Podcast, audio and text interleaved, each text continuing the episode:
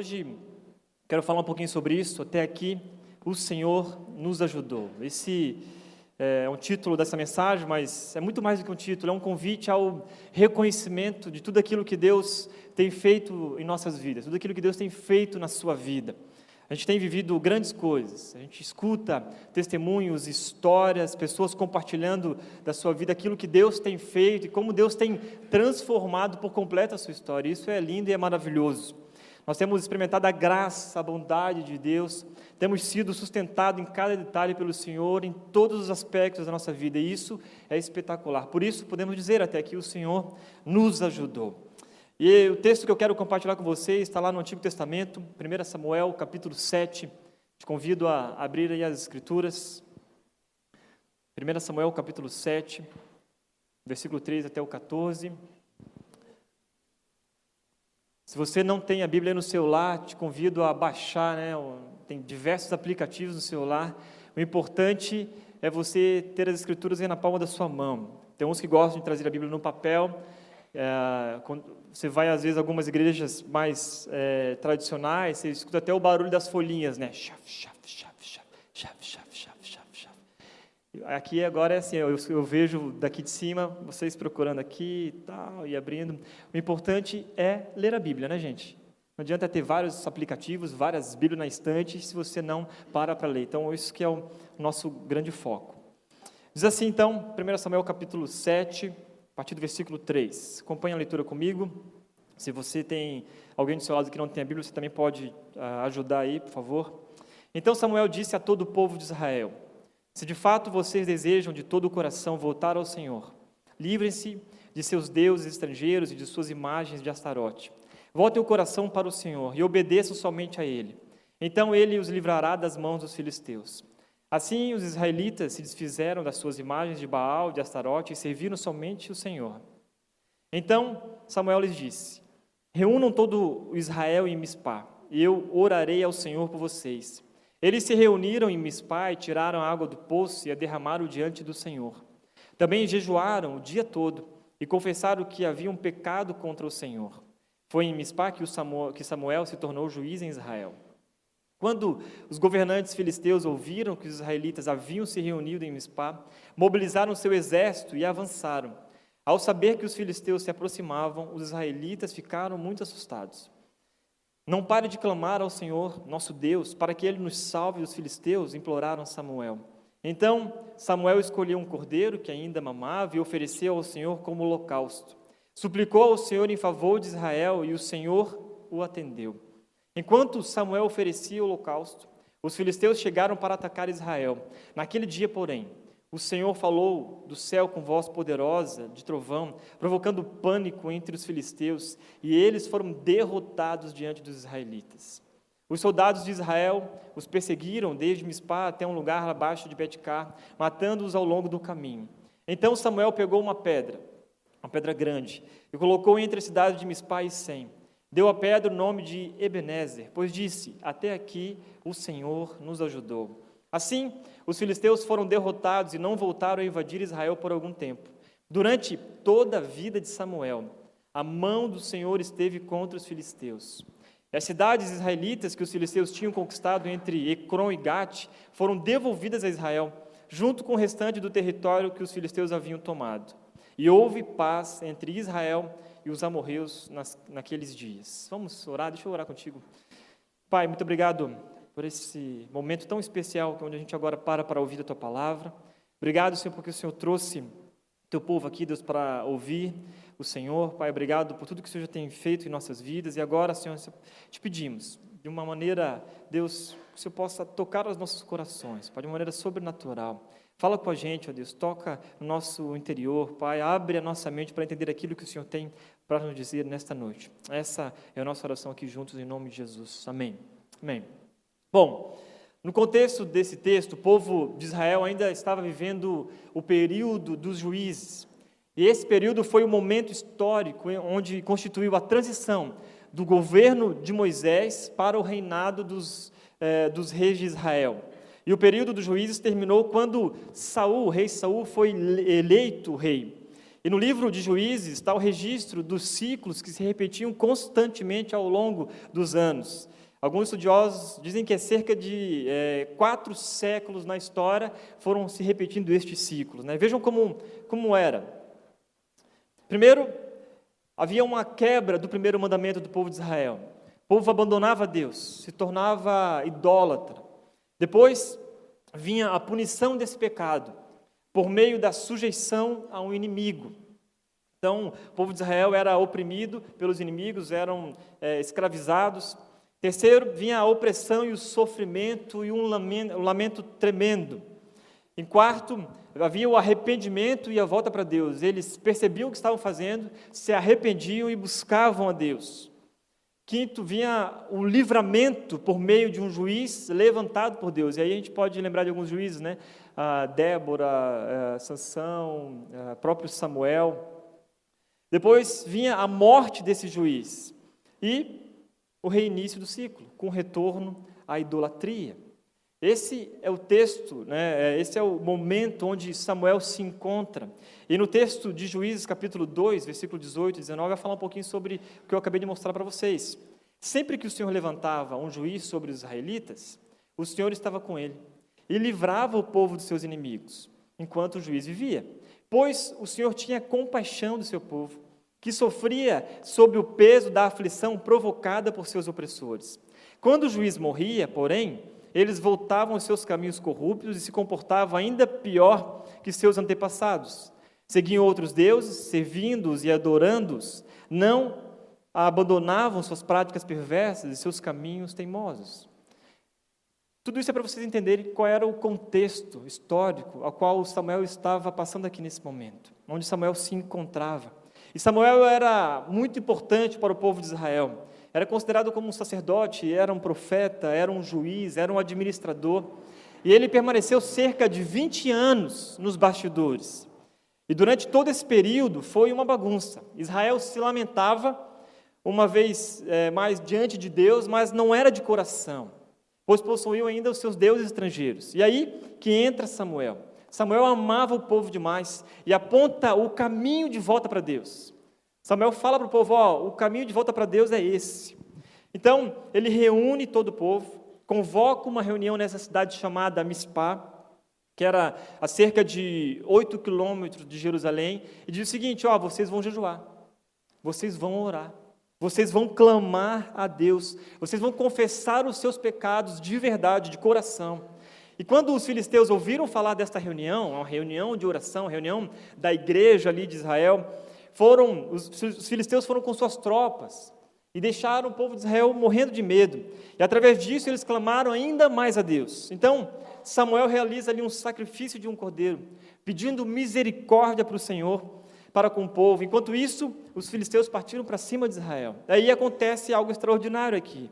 O Senhor ouviu o clamor de Samuel, ouviu o arrependimento do povo, ele lançou com raios e trovões, falou com forte voz dos céus, e os filisteus ficaram em pânico, saíram fugindo dali e foram derrotados pelo povo de Israel. Logo após disso, Samuel faz algo aqui é, muito interessante. Vejam o texto. Então, Samuel pegou uma pedra grande e a colocou entre as cidades de Mispá e Sem. Deu à pedra o nome de Ebenezer, pois disse: Até aqui o Senhor nos ajudou. Samuel pegou uma pedra grande e deu esse nome de Ebenezer. Ebenezer significa literalmente a pedra de ajuda. E é através deste ato, é através deste monumento erguido por Samuel, que eu quero compartilhar algumas lições. Esse é um texto que eu, eu, eu já li ele há muito tempo, de vez em quando eu volto para esse texto para que eu não possa me esquecer daquilo que Deus fez naquela época e que Deus faz ainda hoje. E com essa pedra, Samuel celebrou a vitória contra os filisteus e os seus deuses. E por quê? Logo após esta vitória, logo após esta batalha, Samuel escolhe uma pedra e coloca entre duas cidades. É, quais eram os significados deste ato? Qual era o significado daquela pedra? Então, quero que você entenda em primeiro lugar nessa noite que o primeiro significado daquele ato, daquela pedra, era um marco de vitória. O texto diz o seguinte: Assim, os filisteus foram derrotados e não voltaram a invadir Israel por algum tempo. Durante toda a vida de Samuel, a mão do Senhor esteve contra os filisteus. Depois que Samuel ergueu aquela pedra, todas as vezes, eu fico imaginando isso, todas as vezes que as pessoas passavam por aquele lugar, olhavam para aquele monumento erguido ali, aquela pedra naquele lugar, e lembravam que foi ali que o Senhor deu a vitória para eles contra o povo filisteu. Foi naquele momento ali que definitivamente os filisteus foram derrotados nos tempos de Samuel. Então, marco de vitória é como um título de campeão, é como uma medalha, é como é algo que você tem conquistado, aquilo que você conquistou que ninguém pode tirar de você. É uma conquista que ninguém vai retirar de você, é mas é muito mais do que isso. Marcos de vitória são registros que só foram obtidos por causa do Senhor, mediante a graça de Deus, mediante milagre de Deus. É aquilo que você tem a plena convicção que só você conseguiu conquistar aquilo por causa de Deus. Tais como sua salvação. De repente você veio para cá e se encontrou com Jesus, Jesus tem mudado a sua história, você era um traste e ao se encontrar com Jesus, tua vida mudou. Você olha para a tua vida, tua história, para as suas memórias e lembra: Uau, o que Deus fez comigo. As pessoas olham para a sua vida e te perguntam: O que, que Deus fez com você, cara?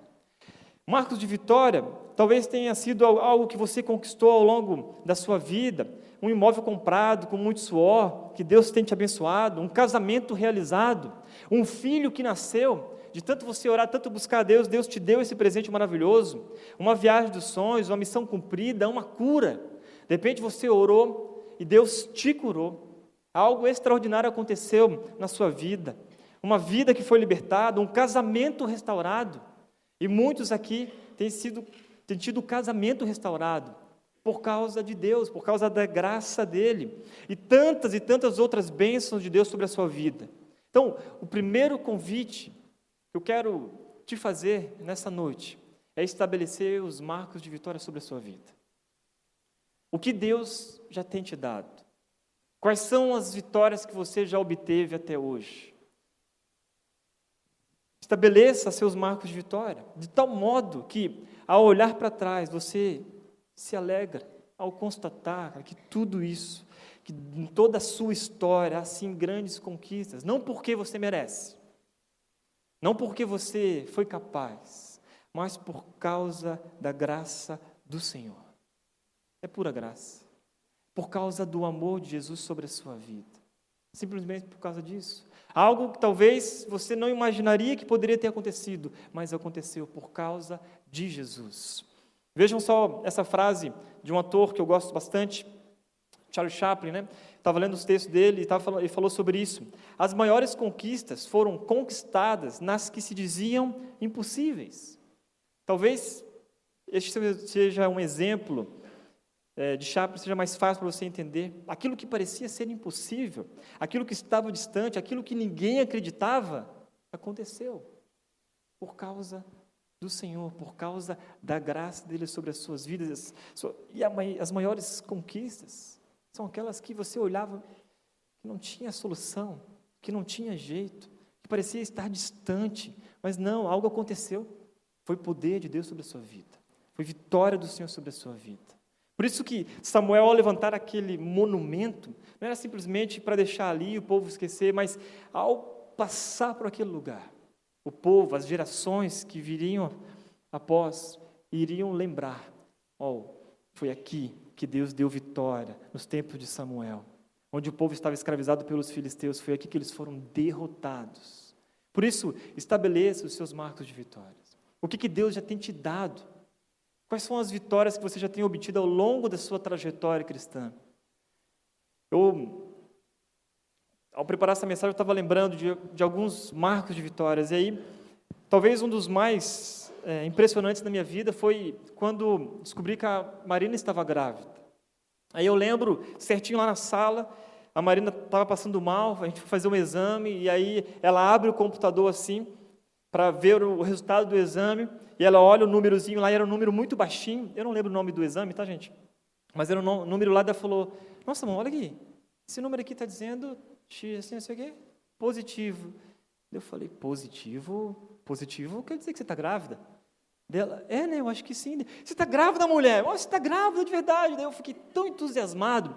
Eu fui dar uma aula depois na faculdade lá, eu tive que sair, já liguei para minha mãe, mãe, a Marina está grávida e tal, e era bem no início. E aí depois a Marina falou para mim, você não pode contar para todo mundo assim, porque ainda está no início, né? Como é que vai ser? Eu falei, não, amor, mas você está grávida, vamos confiar que está grávida e tal, e, né, bora. Depois a Marina teve sangramento, foi uma luta tremenda. Fizemos quatro exames. No quarto exame, para saber se realmente ela estava grávida, grávida, a gente juntou lá e falou: Mano, não dá para viver desse jeito, não. Ou a gente confia que, de fato, Deus nos deu uma criança, um filho, ou a gente vai ficar nesse desespero. E quem é que é pai sabe que é plena confiança em Deus. Não tem como não confiar no Senhor. E assim foi. A Marina foi desenvolvendo a gravidez dela, a barriga foi crescendo, e lá próximo dela ganhar o bebê, a Marina falou para mim o seguinte, é algo que eu não entendo, tá, gente, ainda até hoje. Falou, amor, nós precisamos ir no shopping para comprar lembrancinha para as pessoas que vão visitar a gente na maternidade. Eu falei, mas, peraí, nós vamos comprar lembrancinha para entregar para as pessoas que vão nos visitar na maternidade lá. É, sim. Pô, mas está errado, as pessoas têm que levar presente para o bebê. Não, não, foi uma, já foi uma discussão. Não, mas é, é, socialmente falando é bonito. Assim, ah, bonito, mas Biblicamente falando, está errado, né? As pessoas levaram presente para Jesus. Mas tudo bem, a mulher ganhou, né? Você sabe disso, né? Não, vamos lá e tal, tá. Beleza, amor. Então vamos no shopping, nós fomos no shopping. E aí eu lembro certinho, eu estava lá tomando um milkshake no Bob's. E aí a Marina manda uma mensagem, estava com uma amiga nossa também, ela falou assim, ó, aconteceu aqui um vazamento. Um vazamento? Como assim vazamento? O bolso estourou? Não, não, não, mas eu acho que foi pequeno tal. Daí a minha, a minha amiga falou, ah, mas acho que é bom ir no hospital. Vamos lá. Não, não é nada não, não vamos para casa. Daí, não, Cata, vamos lá no hospital. Tá bom, vamos. Fui lá no hospital, tipo, como que não quer nada, eu estava de agasalho, mó tranquilo, fizemos o exame, a médica falou, ó, tá com 6 centímetros de dilatação. Deu oh, 6 centímetros de dilatação, isso quer dizer que, mas a gente pode ir para casa então, né? Pode voltar. Ela, não, pai, 6 centímetros de dilatação, vai internar já, você vai ficar aqui. Não, mas deixa eu entender, vai ganhar hoje? Sou meio devagar nessas coisas, né? Vai, vai ganhar hoje, pode internar. Eu saí de lá apavorado, falei, meu Deus do céu, não tinha nada lá, estava tomando um milkshake no Bob's, de repente, pum, né? Não, tava, não saí preparado para ganhar um bebê naquela noite, estava preparado para comprar lembrancinhas para a paternidade. E aí foi, gente. Fui lá da entrada e tal. Quando eu voltei, assim, a Marina não estava mais no, no lugar na espera. Eu sentei no banquinho. Na hora que eu sento no banquinho, eu escuto um grito, mas um grito muito forte. Eu falei, tadinha dessa criança, deve estar sofrendo, né, tomando injeção tal. E, de repente, a médica abre a porta e era a Marina que estava gritando dentro da salinha, desesperada, porque a bolsa tinha estourado. Quando eu entro na sala de aula, parecia que, que tinham matado a Marina. Né? Sangue, água, tal, tudo. E assim foi. Durante todo esse período ali, até o nascimento da Carol, duraram duas horas. Duas horas. Parto normal foi uma loucura. As pessoas, a Marina gritou tanto, tanto, tanto, tanto, tanto, que as pessoas saíam da, dos quadros assim para saber o que estava acontecendo. Eu falei, ah, pois é, não sei, que é. Eu andava assim, tipo, porque eu ia buscar as coisas, a Marina gritava, eu, maternidade inteira lá, no outro dia, falando, ah, você é a mulher que gritou ontem? É, foi eu, tá. É minha esposa, foi ela mesmo. Só sei que quando eu peguei e aí entra o marco de vitória, porque a gente não deve esquecer, a gente deve estabelecer isso na nossa vida. Quando eu peguei a Carol pela primeira vez, na hora eu me emocionei tanto porque falei, cara, quando eu comecei a olhar para a minha história, aquilo que Deus começou a construir na minha vida lá no passado, tudo aquilo foi passando como um flash na minha, na minha cabeça assim, e comecei a, a perceber que aquilo ali era uma grande vitória na minha vida, que naquele momento era um marco na nossa história. Porque não só agora estava só o Tiago e a Marina, mas agora, por causa da bênção de Deus, e como Deus é maravilhoso, nos deu a oportunidade de ter um filho e construir uma família maior. E todas as vezes que eu olho para a Carol hoje, eu vejo isso, enxergo isso, a mão de Deus sobre a nossa vida, a nossa história. Você sabe disso? Como é maravilhoso. Coisas que não podem tirar da gente. Esses são os marcos de vitória. Então, estabeleça isso na vida de vocês. Deus tem dado vitória para você. Deus tem dado. Seja, eu não sei o que é. De repente, quando eu estava contando aqui a história, você começou a lembrar e, poxa, Deus me deu vitória naquele momento lá. Aquele negócio que não saía, de repente, cara, nós colocamos diante do Senhor e aí saiu. Ou não, não saiu porque Deus falou que não era para ter saído. Aí você percebe hoje que graças a Deus pela resposta do Senhor ou pelo não de Deus pela sua vida. Então comece a estabelecer isso diante da tua história, diante da sua família. Em segundo lugar, O segundo significado daquele ato que Samuel fez ali naquele momento era um altar de gratidão. Vejam só o texto: enquanto Samuel oferecia o holocausto, os filisteus chegaram para atacar Israel. Naquele dia, porém, o Senhor falou do céu com voz poderosa de trovão, provocando pânico entre os filisteus, e eles foram derrotados diante dos israelitas. Ao passar por aquele lugar, as pessoas também lembrariam que foi Deus que expulsou os filisteus. Não foram forças humanas, não foram não, pessoas capacitadas, um grande exército. Não foi Samuel, mas foi Deus. Deus que lançou raios e trovões. E as pessoas, ao olharem para aquele lugar, para aquele monumento, iam se encher de gratidão, porque foi por causa de Deus que ali eles obtiveram vitória. Sabe, às vezes a gente reclama da vida, a gente murmura, a gente esquece facilmente de quanto Deus tem feito por nós. Quanto Deus é bom, gente. E isso, porque a gente esquece, isso nos torna pessoas ingratas, a gente, a gente fica ingrato.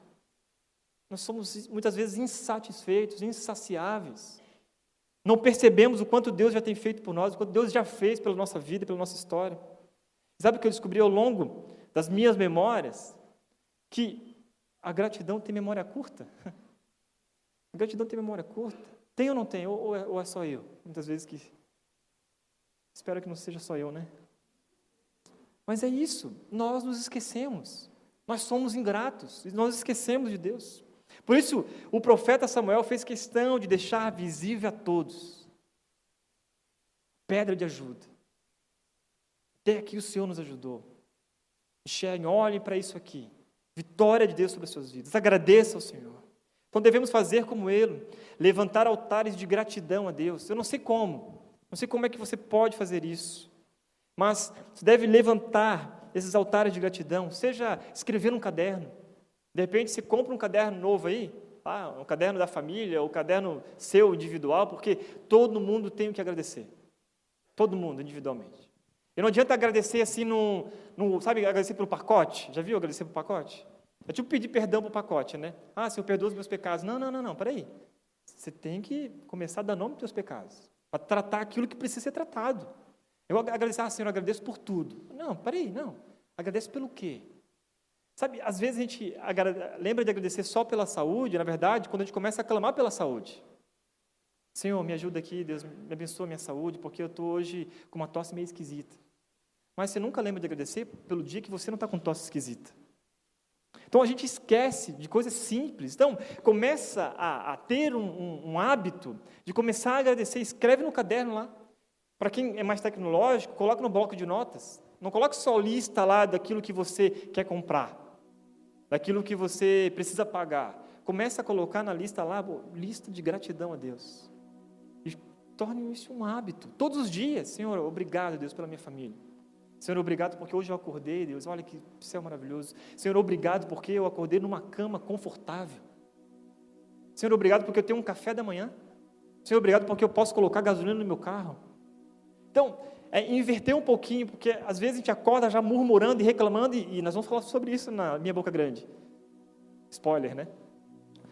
É. Mas o fato é que nós esquecemos de agradecer a Deus. A gratidão tem memória curta, nós esquecemos. Então faz isso. Coloca num quadro. A pessoa em fazer um, parte da sua decoração, num quadro do teu escritório. Coisa que você pode agradecer ao você olhar para aquele quadro. Poxa, aqui, cara, realmente tinha esquecido disso aqui já. Coloca nos post-its na sua casa, na geladeira, não sei. Lá nós temos lá o pote da gratidão e o Tiago, de vez em quando, puxa a orelha minha e do Arthur, sabe por quê? Porque a gente esquece de colocar lá coisas para agradecer. Está lá o post-it, está o pote. E aí, semana o Tiago falou: Ó, ó, esse pote aqui. Daqui a pouco vai vir uma advertência, né? Vai ter para forçar a gente a agradecer. Mas que a gente esquece, a gente se, às vezes vai trabalhar e fica naquela rotina toda louca e esquece de agradecer a Deus. E tem uma música muito antiga, um hino muito antigo que diz o seguinte: Conta as bênçãos, conta quantas são, recebidas da divina mão, uma a uma, dizes de uma vez, há de ver surpreso quanto Deus já fez. Tem um monte de gente velha aqui, né, hoje, né, nessa noite. Né? Saiu uma lágrima até assim de alguns ali. É isso. Já parou para pensar e para contar quantas bênçãos Deus já derramou sobre a sua vida? Talvez a maioria aqui não. Porque você vai começar a contar e vai ficar surpreso o quanto Deus já fez. E aí você vai inverter os teus pensamentos. Ao invés de você ficar pedindo, você vai começar a agradecer mais. Porque Deus já fez tanto na sua vida, cara. Conta as bênçãos. Conta quantas são. Recebidas da divina mão, uma a uma, dizes de uma vez.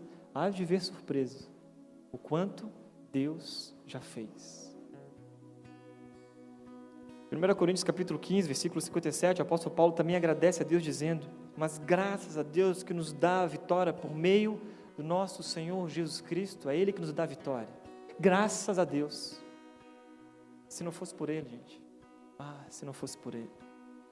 Sabe, estar tá aqui nessa noite é um motivo muito de, é, de gratidão a Deus. Não sei se você conhece a, minha história, a história de como eu vim parar aqui na Rede. É, eu tinha um sonho de plantar uma igreja. E há um ano atrás, exatamente um ano atrás, assim, eu decidi sair do ministério onde eu estava, eu pastoreava jovens e adolescentes lá em Vila Velha, junto com a minha esposa, a gente falou assim, não, nosso ciclo aqui se encerrou, então vamos começar a orar, um desejo de plantar uma igreja. E eu li diversos livros, diversos livros sobre plantação de igreja. E tudo que eu escrevia, nas minhas anotações sobre igreja, depois eu descobri que já existia uma igreja no Brasil assim. Me falaram do Tiago Matos, da igreja Red. Cara, preciso conhecer o Tiago, preciso conhecer a igreja Red e tal, uma igreja bem daquilo que você sempre tem falado. Aí falei, ah, beleza, cara. Liguei para o Tiago, convidei ele para pregar numa conferência lá. E nisso, ah, no, meio, no meio desse tempo, eu vim para Campinas, numa conferência de plantadores de igreja. E aí, o Tiago foi lá falar comigo. Eu falei, cara, Tiago, eu, eu, tenho um sonho, mano, de plantar uma igreja. Eu queria muito plantar uma igreja Red. Eu estou voltando para o sul, né, saindo de Vila Velha, e meu sonho é plantar uma igreja lá em Florianópolis, porque eu entendo que é uma cidade que necessita muito.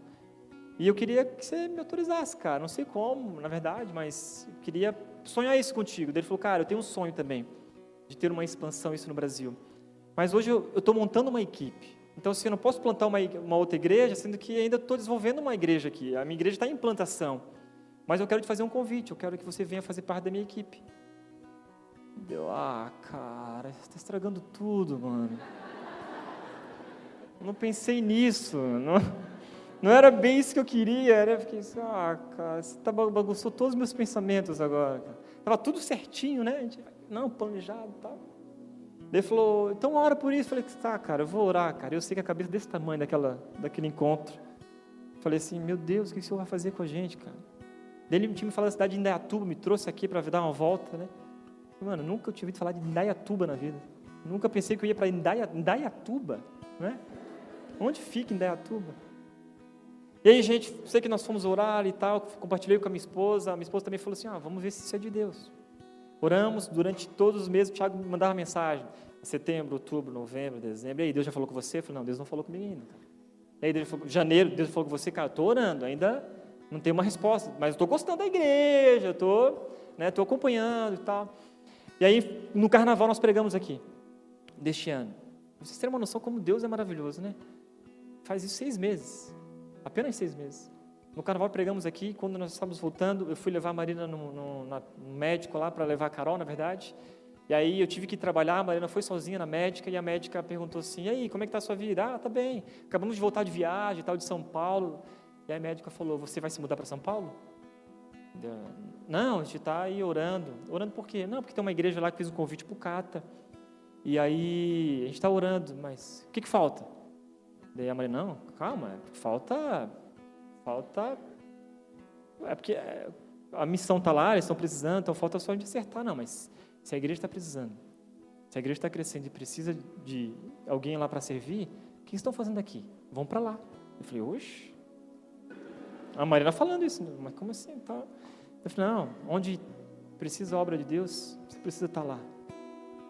Daí a Marina saiu da, ali da consulta, e antes de terminar a consulta, na verdade, ela falou assim: agora vamos examinar a Carol. Uhum.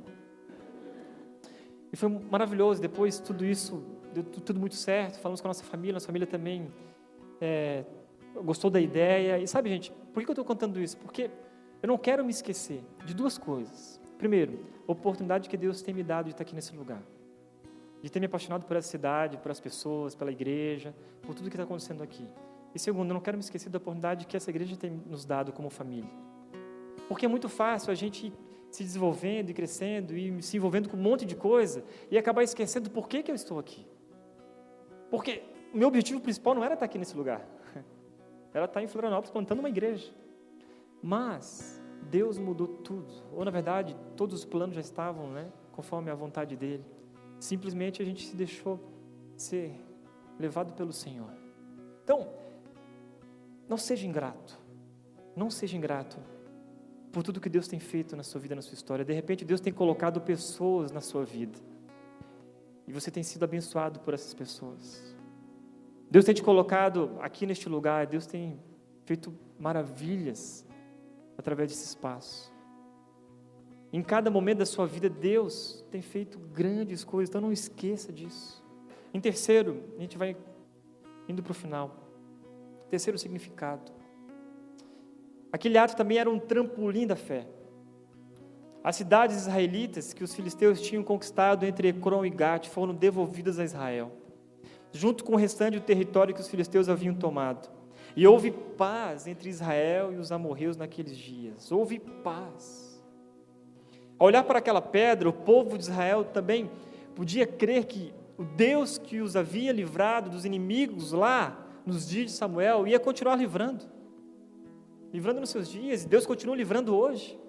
A vitória do povo foi alicerçada na fé e na esperança de um Deus maravilhoso e poderoso que estava à frente da batalha.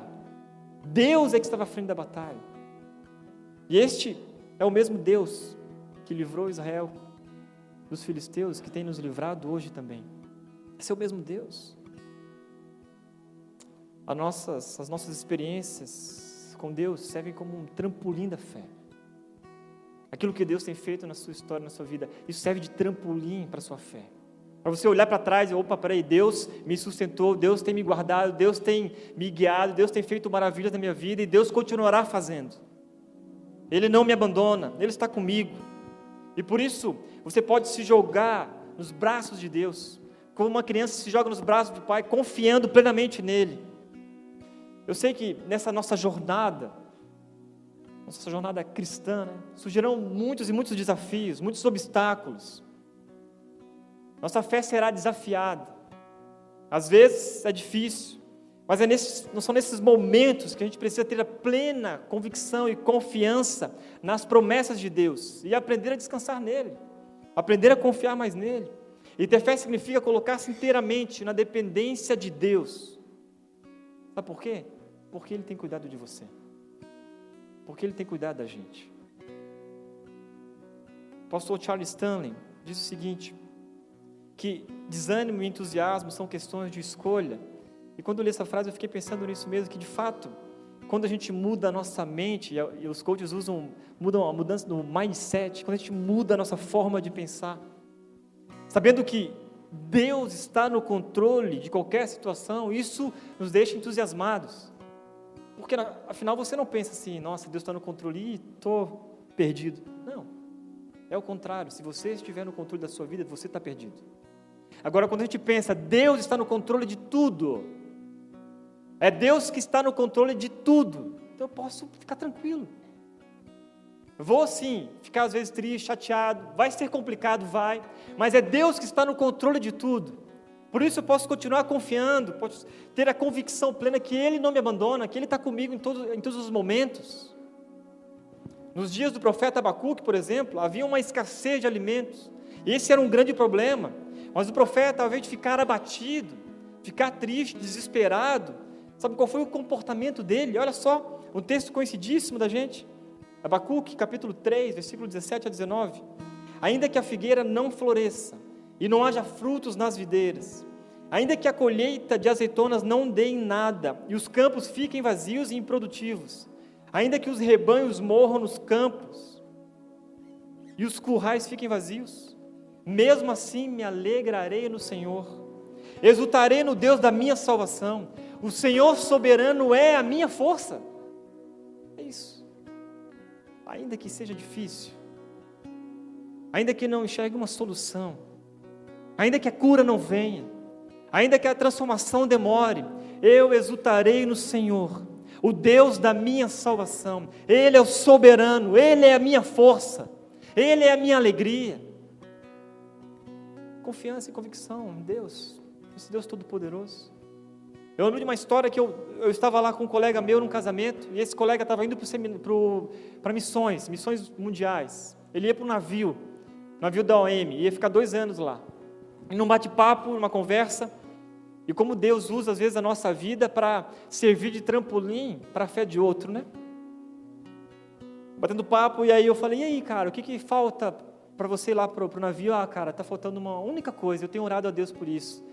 Está faltando um notebook para eu usar lá no, no, ministério. E nesse momento veio um pensamento na minha cabeça, dá outro notebook para ele. Eu falei, está amarrado em nome de Jesus. Eu falei, não, isso não é de Deus, né, cara? Isso não, não pode ser. O coração duro do homem. E aí, naquele momento ali, ele, esse meu colega estragou a festa para mim, né? Porque só ficava pensando nisso.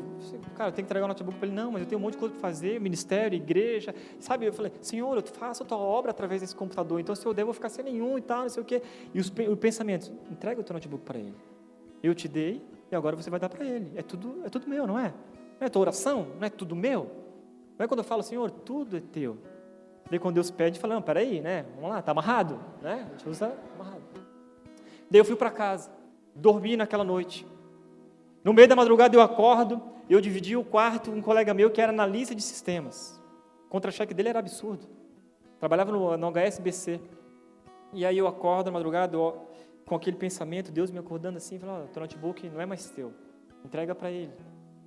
Daí eu falo, Senhor, eu orei bem sério assim, eu orei bem sério. É, Senhor, toca no coração do Felipe. E aprenda uma coisa: às vezes o inimigo dorme ao lado, né? Cuidado com quem compartilha as suas orações, tá? Eu toco no coração do Felipe, Deus, ele, ele tem mais dinheiro do que eu, Senhor. Né? O Senhor tem abençoado a vida dele, pros, né? a vida dele está sendo próspera, Deus. E aí eu lembro que o Felipe uma vez recebeu um contra-cheque assim e falou, Cata, olha aqui, Cata. E ele mostrando para o seminarista, né? Não sei se ele fez isso para a gente se alegrar junto ou fez isso para eu ficar com o áudio dele, né? Ele falou assim: Olha aqui, cara, cara, recebi esse mês, olha só, 9 mil reais. Gente, eu nunca tinha visto isso na minha vida. Eu falei: Uau, 9 mil reais? É, que legal. Né? Pode comprar miojo então para gente essa semana, um mês inteiro. E aí foi, eu orei ali, e o coração duro do Felipe, ele não acordou. Né? Deus não falou com ele naquele momento ali. Eu fui para a sala, lá de casa, eu fiquei, liguei a TV, estava passando o show do Rolling Stones. E eu ali orando e na luta com Deus e ouvindo Rolling Stones tocar e de repente eu só conseguia ouvir o Mick Jagger cantando: Dá o teu notebook para ele! Dá teu... sério, é sério. Dá o teu notebook para ele! Notebook! E eu falei, cara, eu estou ficando maluco, eu estou enlouquecendo, é sério. Eu vou ter que marcar uma consulta segunda-feira. Daí eu fiz uma última oração ali, naquela luta, né? Falei, Senhor, tá bom, Deus, tá bom, então tá bom. O Senhor está pedindo, ok. Formatei meu computador, fiz lá os backups. No outro dia fui para o culto de manhã, dei carona para o meu amigo, o Tid, e falei, ô Tid, ele é um japonês. O Tid, é o seguinte, cara, é, aqui, isso aqui é para você. Peguei a pasta assim de trás do banco, entreguei para ele. Ele, ô louco, cara, que isso? Esse é um notebook, cara. Não, cara, que isso? Mano, você não sabe a luta que foi. Sai daqui, cara, logo com esse equipamento. Sério mesmo, cara, pô, cara, muito obrigado. Começou a chorar, né? Eu falei, não, cara, chora não, mano, chora não. Não, cara, você não sabe, ontem quando eu estava subindo o elevador, ontem à noite, eu orei assim, Deus, se o Senhor está comigo nesse, sabe, nessa missão, de fato, que amanhã de manhã eu reganho o notebook. Miserável, foi você. né? Culpa sua, cara. Por isso eu não consegui dormir a madrugada inteira. É a tua oração, cara. E não, cara, obrigado e tal. E assim foi. Titi foi para missões lá, foi lá para o navio da OM, encontrou uma japonesa, ela casou e hoje está com um missionário lá no Japão.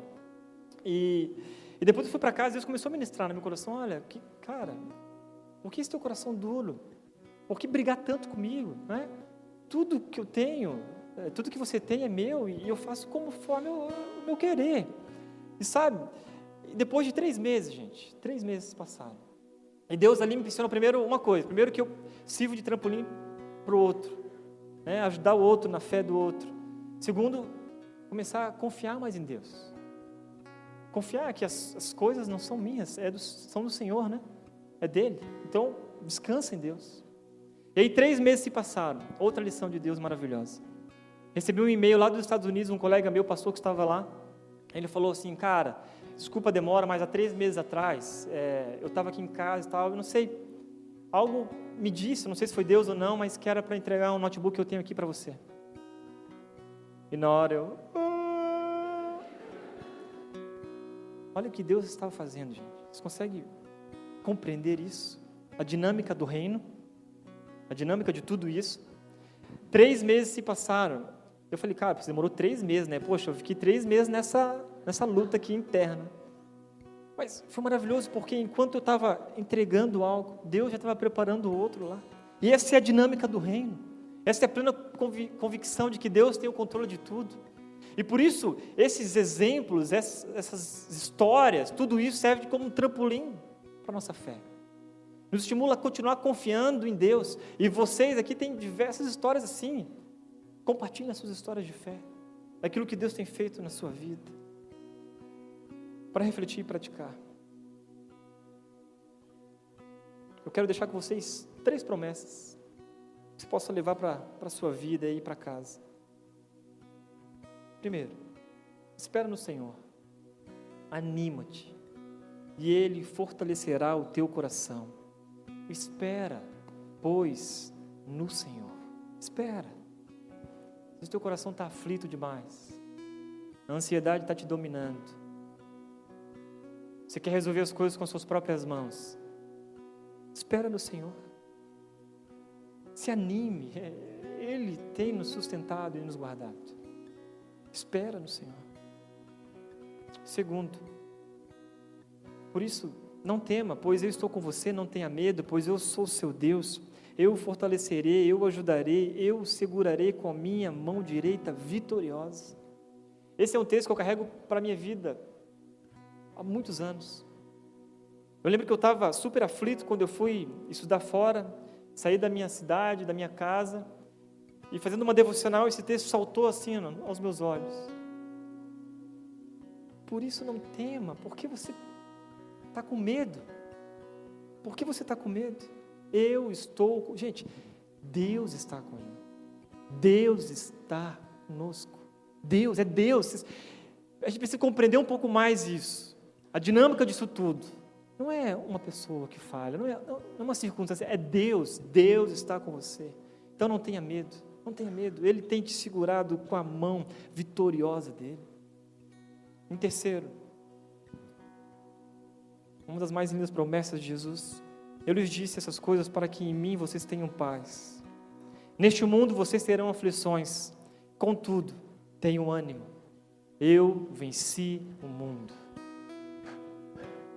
Vai ter dificuldade, sim, vai ter um monte. Você vai sofrer, às vezes, aflições, sim. Às vezes, sofrer algumas derrotas na vida, sim, vai. Mas a grande promessa de Jesus sobre as nossas vidas é que Ele venceu o mundo. Ele venceu o mundo. Ele ressuscitou, vivo está.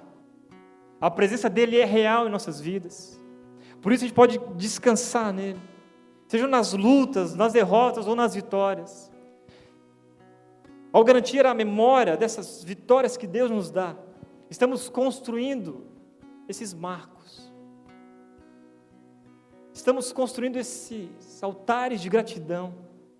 E tudo isso nos impulsiona, serve como um trampolim para a nossa fé, para o nosso crescimento espiritual, alicerçado não numa teoria, não numa filosofia, mas em Jesus, o Rei dos Reis do Todo-Poderoso, que tem mudado a nossa história, mudado a nossa forma de pensar, tem transformado tudo, às vezes colocando o nosso mundo de cabeça para baixo, para depois colocar tudo em ordem. É esse Jesus que nós estamos aqui nessa noite. Por isso, que você possa dizer: até aqui, o Senhor nos ajudou. Amém?